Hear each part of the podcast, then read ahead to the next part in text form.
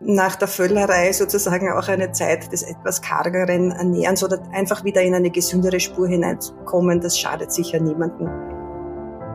Also wir leben ja oder haben bis vor kurzem häufiger mit äh, Zeiten des Mangels gelebt als mit Überfluss. Das heißt, der Körper des Urmenschens musste sozusagen funktionsfähig bleiben in Zeiten des Hungers. Also das ist oft wirklich sehr eindrücklich, wie nach wenigen Tagen schon die Schwellungen zurückgehen, die Gelenkssteifigkeiten äh, zurückgehen und die Schmerzen insgesamt weniger werden. Herzlich willkommen zu Kaleidoskop Leben, dem Podcast der Elisabethinen für ein inspiriertes Leben. Ich bin Michaela Mallinger. Und ich bin Michael Ettlinger. Die Zeit der Kekse und der Weihnachtsgans sind vorbei Silvester- und Neujahrsfeiern haben wir erfolgreich hinter uns gebracht und dabei vielleicht das eine oder andere Kilo zusätzlich angesammelt. Das eine oder andere Gläschen Punsch, Wein oder Bier haben wahrscheinlich das ihre dazu beigetragen. Da ist es doch naheliegend, sich für das neue Jahr einen guten Vorsatz zu nehmen. Fasten ist angesagt, damit der Weihnachtsspeck wieder von Bauch und Hüften verschwindet. Aber allzu oft sind die Neujahrsvorsätze nach ein paar Tagen wieder vergessen. Und selbst wenn man sich erfolgreich zum Fasten durchringt, schlägt danach oft der bekannte Jojo-Effekt zu. Und die verlorenen Kilos sind bald wieder oben. Warum das so ist und ob Fasten überhaupt ein guter Neujahrsvorsatz ist, das wollen wir heute mit einer Expertin beleuchten. Herzlich willkommen, Frau Dr. Göschel. Ja, danke für die Einladung. Grüß Gott.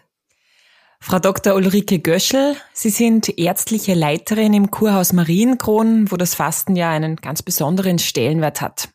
Aber dazu kommen wir später noch. Sie sind 57 Jahre alt, ausgebildete Allgemeinmedizinerin und Fachärztin für physikalische Medizin und Rehabilitation. Sie bezeichnen sich als Wienerin mit burgenländischen Wurzeln, leben aber seit mittlerweile 20 Jahren wieder im Burgenland. Ihr Wohnort in der Region hat sie auch nach Marienkron geführt, wo sie seit 2011 beruflich tätig sind. Sie haben gemeinsam mit der Geschäftsführung des Kurhauses und mit Professor Dr. Michalsen von der Charité Berlin das aktuelle Kurkonzept des Hauses erarbeitet, das einen starken Fokus auf das Fasten legt. Schön, dass Sie heute da sind und mit uns das Thema Fasten beleuchten. Herzlich willkommen auch von mir. Ja, ich freue mich schon. Ja, liebe Frau Dr. Göschel, wir kommen auch gleich wieder zur ersten Frage. Der Arbeitstitel zu unserer Podcast-Folge heute lautet Neujahrsvorsatz Fasten. Und jetzt einmal ganz abgesehen vom Fasten, wie halten Sie es eigentlich mit Neujahrsvorsätzen? Also ich glaube, da entspreche ich dem Durchschnittsösterreicher. Ich mache lose, habe lose Gedanken, die ich dann mehr oder weniger gut umsetze. Und was halten Sie von Fasten als Neujahrsvorsatz? Äh, prinzipiell natürlich ein guter Ansatz, weil ähm, nach der Völlerei sozusagen auch eine Zeit des etwas kargeren Ernährens oder einfach wieder in eine gesündere Spur hineinkommen, das schadet sicher niemandem. Ich frage mich ja oft, ob, äh, ob dieses Neujahrsvorsatzthema, so ich, ich möchte die Kilos wieder runterbringen, das hat ja viel mit Abnehmen zu tun, ob da Fasten eigentlich der richtige Ansatz ist. Ist das nicht eigentlich was anderes? Äh, da haben Sie recht, weil Fasten ist prinzipiell ähm, keine gesunde Form oder Diät zum Abnehmen. Dafür ist es nicht gedacht. Es, beim Fasten hat man einfach einen viel zu geringen Kalorien, eine zu geringe Kalorienzufuhr und eine zu einseitige Ernährung, um das auf Dauer zur Gewichtsreduktion zu verwenden.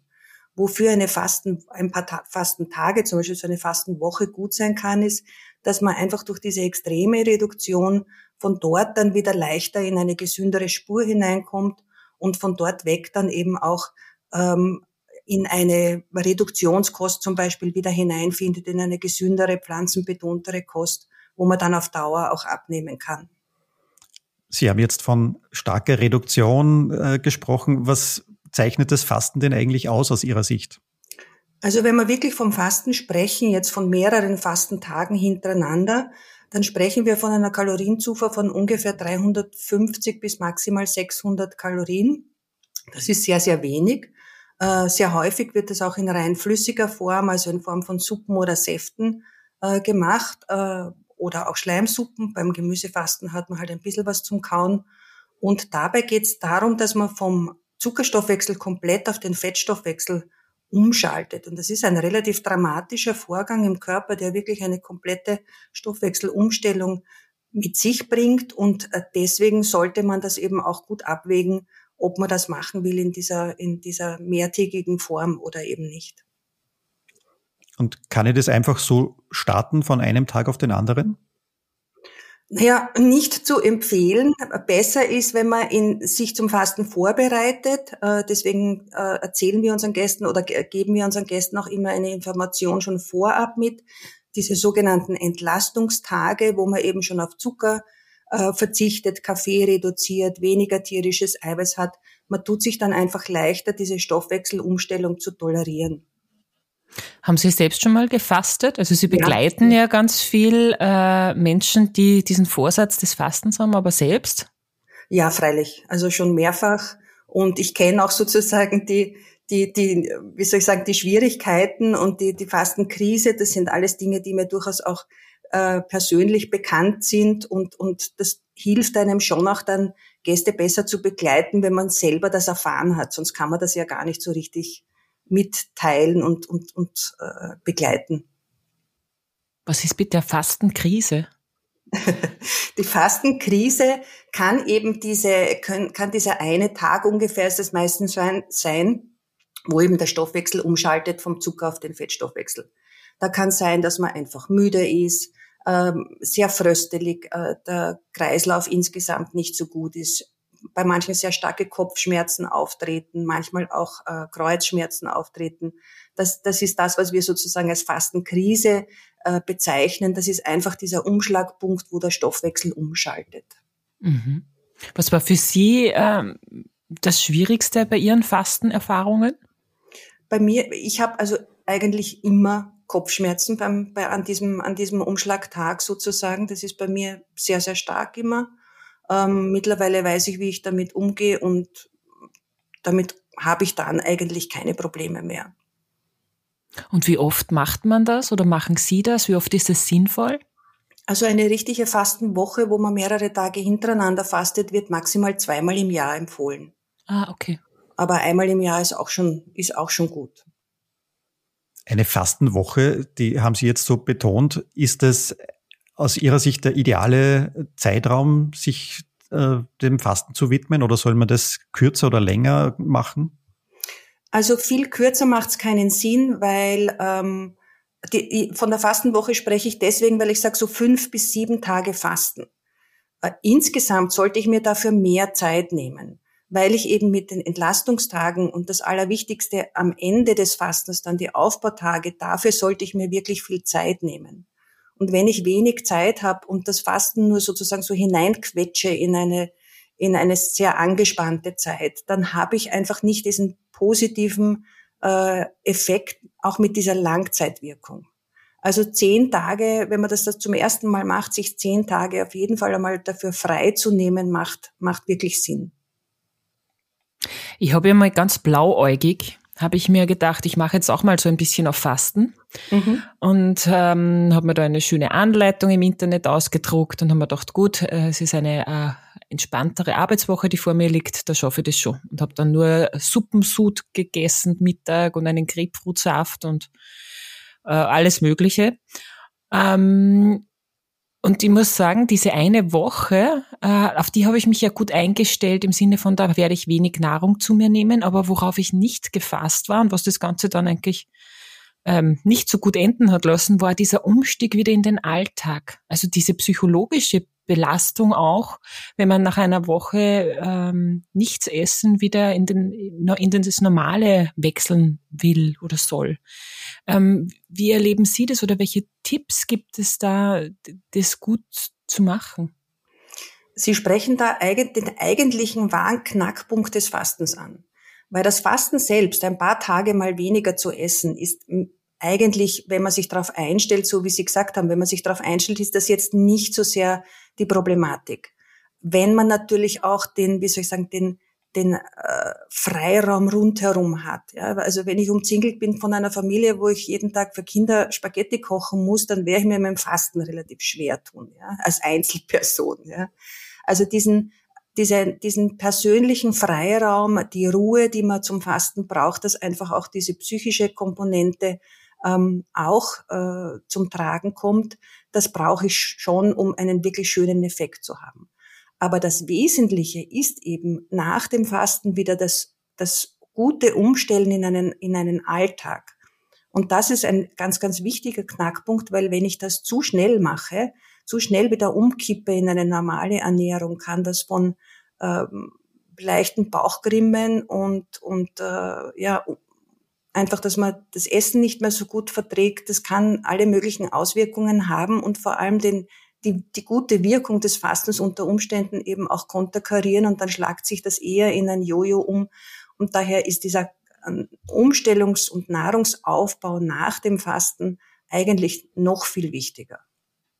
Habe ich das jetzt richtig verstanden? Dieses, es kann, wenn ich das nicht gut mache, bewirken, dass ich nachher nicht mehr alles gut vertragen kann? Habe ich das jetzt richtig? Ja, bei manchen kann das schon so sein, weil Sie müssen sich vorstellen, beim Fasten fährt natürlich auch die komplette Darmflora, das Darmimmunsystem hinunter, weil ich ja viel weniger zuführe. Und wenn ich dann zu schnell zu viel verschiedene Dinge wieder dem System zuführe, ist das schlicht und einfach überfordert, sowohl vom, von der Immunologie her als auch von den Darmbakterien her. Und das kann dann durchaus sein, dass man dann eine, wirklich eine Zeit lang braucht, dass man seinen, seine Verdauung und seinen Darm einfach wieder gut ins Lot äh, bekommt. Und gibt es eigentlich von vornherein Ausschlussgründe, wo Sie sagen, äh, für diejenige oder denjenigen wäre es generell nicht gut, sich dem Fasten zu widmen? Also da gibt es an und für sich eine, eine ganz bekannte List, Liste von Dingen, die, die gegen das Fasten sprechen.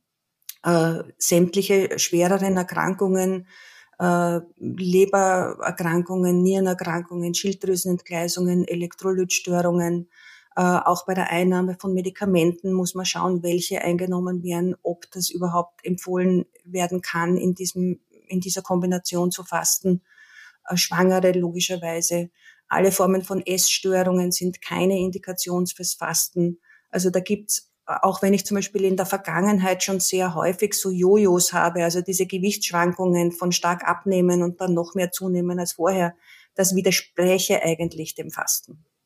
Das heißt aber auch, man soll sie vorbereiten auf das Fasten und vielleicht sogar äh, sich vorher Rat einholen, ob das gut ist, dass man selber fastet oder nicht. Und kann man diesen Rat, von wem kann man den eigentlich bekommen? Ist das was, wo man zum Arzt gehen soll oder äh, irgendwelche Ernährungsberater? Also die Welt des Fastens ist jetzt, das muss ich sagen, die, die akademische Welt des Fastens ist noch nicht so sehr etabliert. Ja. Das ist das, was wir, worum wir auch sehr bemüht sind, dass man äh, diesen wissenschaftlichen Ansatz äh, beim Fasten eben auch in Zusammenarbeit mit Professor Michalsen äh, sehr fördert und das Wissen auch weiter verbreitet weil ähm, es wird sehr häufig unterschätzt in gewisser Art und Weise auch. Äh, prinzipiell kann man natürlich sagen, bin ich gesund, jung, nehme keine Medikamente ein, äh, habe keine extreme Gewichtsproblematik, spricht sicher mal nichts dagegen, dass man ein paar Tage fastet. Äh, je mehr man Beschwerden hat oder Medikamente nimmt, sollte man als erstes einmal zumindest seinen, seinen betreuenden Hausarzt befragen. Wir haben ja in unserer jetzigen Zeit sehr viele Unverträglichkeiten, die uns belasten oder beschäftigen, Laktose, mhm. alles Mögliche. Ähm, ist es relevant zum Thema Fasten? Bedingt natürlich schon, ja, weil ich äh, zum Beispiel bei verschiedenen, beim Suppenfasten, wenn ich äh, verschiedene Getreidesuppen dabei habe, zum Beispiel mit Gluten eben äh, schauen muss, dass ich da glutenfreie Produkte verwende oder bei den Aufbautagen, dass ich dann die eben nicht mit tierischem Eiweiß oder nicht stark mit tierischem Eiweiß mache, wenn ich eine Laktoseintoleranz habe. Aber im Großen und Ganzen ist das jetzt eigentlich keine starke Einschränkung. Also auch nicht jemand, der eine Unverträglichkeit hat, soll fasten, weil das tut dem Organismus gut oder sowas, auch das nicht. Äh, nicht zwingend, der muss nur dann umso mehr aufpassen, eben wiederum bei dem Kostaufbau. Okay. Mhm.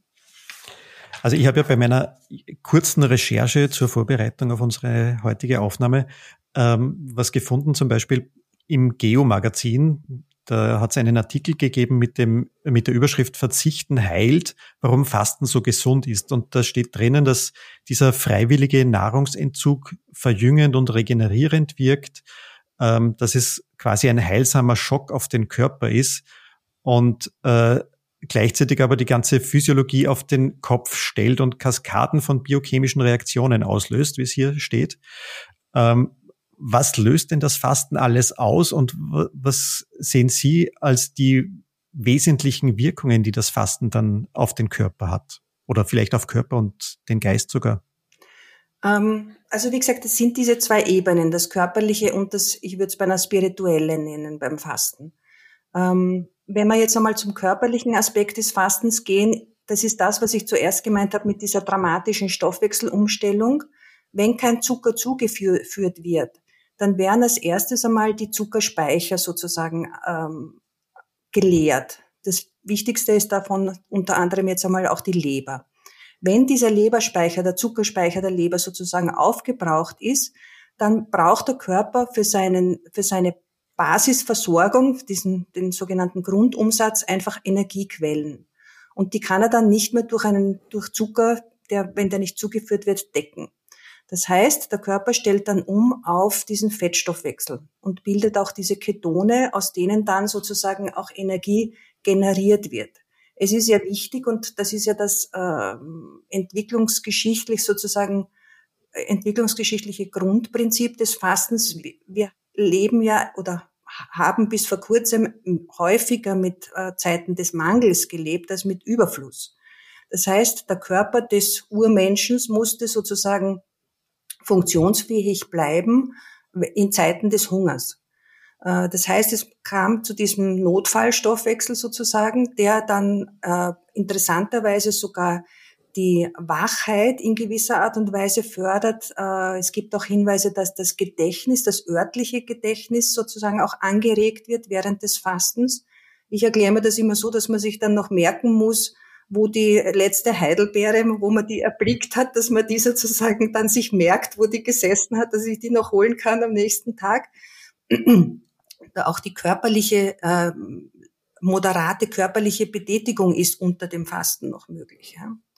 Ähm, das heißt, dieser, dieser Fettstoffwechsel ermöglicht das alles, nachdem eben diese Phase der Umstellung ähm, äh, vollzogen worden ist. Das, was der gesund erhaltende Effekt äh, auch ist, ist das, wofür eben ja auch äh, ein Nobelpreis schon vergeben worden ist für diesen äh, Begriff Autophagie. Das kann man sich so vorstellen, dass der Körper wie einen Frühlingsputz eigentlich macht in dieser Zeit. Das heißt, das ganze Gerümpel, das im Körper herumkugelt, Eiweißbruchstücke, ähm, Teile, die eben nicht mehr verwendet werden, werden zur Energie und ähm, Produktion wieder von körpereigenen Stoffen verwendet. Und das hat diesen unglaublich reinigenden, regenerierenden und teilweise heißt es eben auch jung erhaltenden Effekt. Und das ist wirklich, das ist Tatsache. Das ist auch eben auch schon festgestellt worden und wissenschaftlich bewiesen worden, dass diese Autophagie eben stattfindet und das berichten auch sehr, sehr viele Gäste, die, die nachher, nach ein paar Tagen einfach zum Strahlen anfangen und energiegeladen äh, bei uns im Seewinkel herumlaufen, weil die einfach solche Energien entwickeln und es ihnen damit so gut geht. Und die spirituelle Komponente, die geht irgendwie Hand in Hand. Nach dieser Umstellungsmüdigkeit kommt dann sehr häufig eben auch diese äh, mentale Klarheit. Ich glaube, dass das einerseits eben auch ist, dass man merkt, wie wenig abhängig man wirklich von Nahrungszufuhr ist. Es macht einen auch diese Verdauung nicht müde, weil die Verdauung findet kaum statt. Das Blut verschiebt sich ja und wenn ich da nicht viel habe, dann habe ich einfach mehr zur Verfügung. Und äh, das macht auch diese, diese äh, spirituelle äh, Klarheit und, und ein, ein, viele nutzen das, wenn Entscheidungen anfallen, dass man einfach sozusagen auf sich selbst zurückgeworfen wirklich zu sich kommen kann und mit, mit einer neuen Wahrnehmung sozusagen einfach sieht, was ist, was brauche ich, was ist wirklich notwendig, was ist Ballast, was kann ich abwerfen und in welche Richtung will ich wirklich gehen. Sie haben ja in Marienkron den Auftrag, äh, Fastenwillige medizinisch zu begleiten. Ähm, wie kann ich mir denn das vorstellen? Also Ihren Part kann ich mir noch gut vorstellen, ja? aber was, was passiert dort noch, außer wenig zu essen? Also so wenig ist es gar nicht, weil im Grunde genommen hat man drei Mahlzeiten am Tag und da hat man sogar durchaus auch eine, ein zweigängiges Fastenmenü bis zu dreigängig sogar. Also so wenig ist es gar nicht. Und ähm, unser Part als Ärzten, als Ärzte ist natürlich einmal zu schauen, passt es überhaupt, welche Form des äh, Fastens würde passen und äh, wie lange soll, soll diese Person fasten. Dann haben wir die Diätologinnen, die eigentlich unsere Fastenbegleiterinnen sind. Das heißt, die sind täglich im Kontakt mit den Gästen, die begleiten auch durch Fastenkrisen durch neben unserer Begleitung und sind eigentlich immer da, um äh, Rücksprache zu halten. Wir haben die Möglichkeit, dass wir warme Leberwickel machen, dass wir Basenbäder machen, ein moderates Bewegungsprogramm über den ganzen Tag verteilt, entweder im Haus in Form von Gymnastik oder ähm, im Kurpark, der sehr, sehr groß und schön ist. Wir haben ein intensives Meditationsprogramm, wo man in der Früh schon den Tag begrüßen kann, im Freien draußen oder meditative Übungen machen kann, die den Fastenprozess einfach begleiten. Breites Angebot an Massagen und äh, sonstigen Anwendungen. Also es wird einem nicht wirklich fad. Da wird einem das Unangenehme ja ganz angenehm gestaltet eigentlich.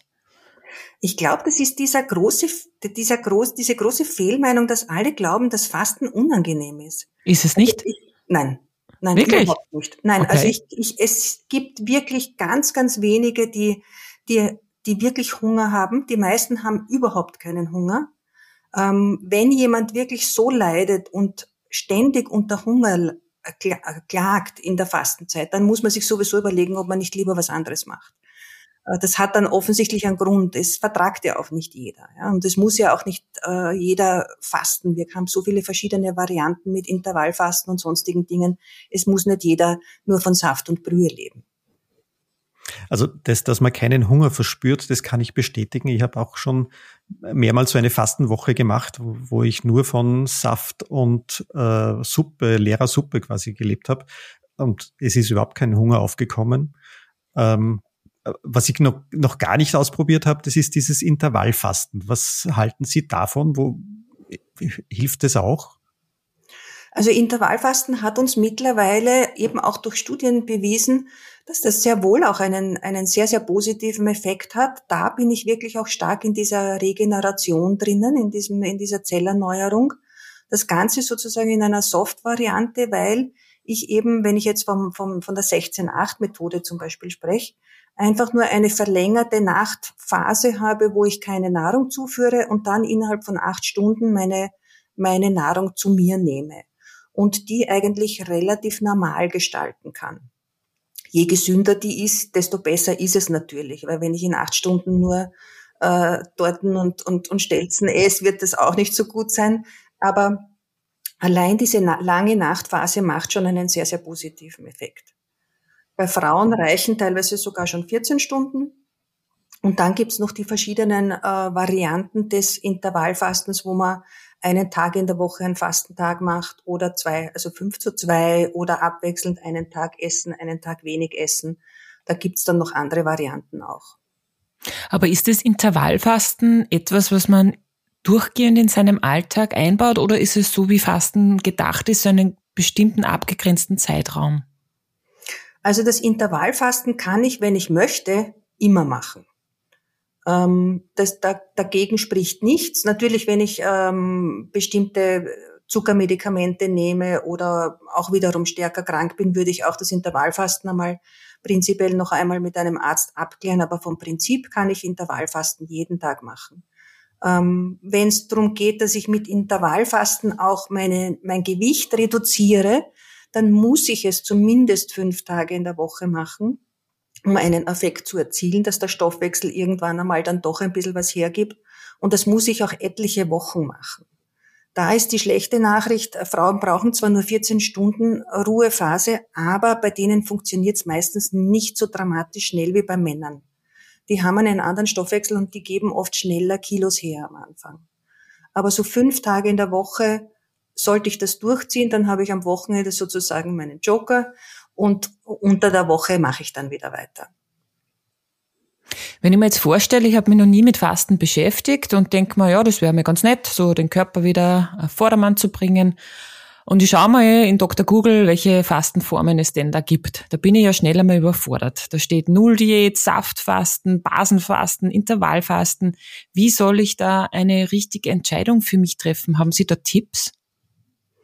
Ja, das, das stimmt. Das ist ein bisschen schwierig. Also zwei Sachen kann ich gleich einmal ausschließen. Das Nullfasten, äh, das streichen Sie gleich einmal sofort weg. Das ist schlicht und einfach nicht gesund. Ja, also wir mhm. brauchen schon so ungefähr 300 Kalorien braucht der Körper, damit einfach äh, auch wirklich eine Basisversorgung da ist und auch nicht die Darmzotten ähm, atrophieren und weniger werden, dass die Muskelmasse nicht zu stark angegriffen wird. Also 300 äh, Kalorien ist das Minimum, was sie brauchen. Mhm. Äh, und auch ausreichend Flüssigkeit einfach. Das Basenfasten ist ein sehr schwammiger Begriff, der oft eigentlich nur heißt pflanzenbetonte Kost. Das okay. hat jetzt mit Fasten eigentlich unter Umständen nichts zu tun, wenn keine Kalorienreduktion dabei ist. Also der Fastenbereich ein, ein, be bewegt sich zwischen ungefähr 300 und 600 Kalorien Zufuhr pro Tag. Mhm. Also das, da kann man ungefähr Pi mal Daumen äh, sich das ausrechnen. Ähm, je je flüssiger und je dünner sozusagen das ist, was Sie zuführen, desto weniger ist es logischerweise. Also wenn Sie nur Brühe und Saft haben, ähm, ist es am meistens weniger. Die Säfte haben allerdings sogar den Nachteil, dass wenn je höher der Fruchtanteil drinnen ist, desto stärker ist die äh, Fructosebelastung, die bei vielen heutzutage schon ein bisschen eine Problematik ist. Und das zweite ist, der Zuckerspiegel fällt äh, Blutzuckerspiegel fällt schneller ab nach so einem süßen Saft. Da ist oft das Suppenfasten oder in Deutschland sagen sie auch Schleimfasten dazu eine günstigere Variante, weil das den Blutzuckerspiegel schöner konstant hält. Und der Vorteil von diesen Getreidesuppen ist auch, oder Gemüsesuppen ist auch, dass sie warm sind. Und das äh, wirkt sozusagen ganz gut, wenn dieses fröstelige Kühle kommt, dann tut einem das Schleimfasten oder Suppenfasten besser. Sie haben jetzt gerade das Kühle und das Fröstelige auch angesprochen. Das führt mich zu einer weiteren äh, Frage, nämlich gibt es aus Ihrer Sicht äh, Zeiten im Jahr, wo das Fasten besser funktioniert als andere Zeiten? Eigentlich, eigentlich spricht zu keiner Jahreszeit wirklich was zum Fasten. Ich müsste halt nur ein bisschen drauf eingehen. Also ich werde mir im Sommer mit dem Saftfasten sicher leichter tun als in, im November in der kalten Jahreszeit, wenn die Natur und der Körper und alles rundherum eher sozusagen auf Winterschlaf stellt. Dann wird mir zu dieser, in dieser Phase was Wärmendes beim Fasten wahrscheinlich besser tun. Aber sonst spricht gar nichts dagegen.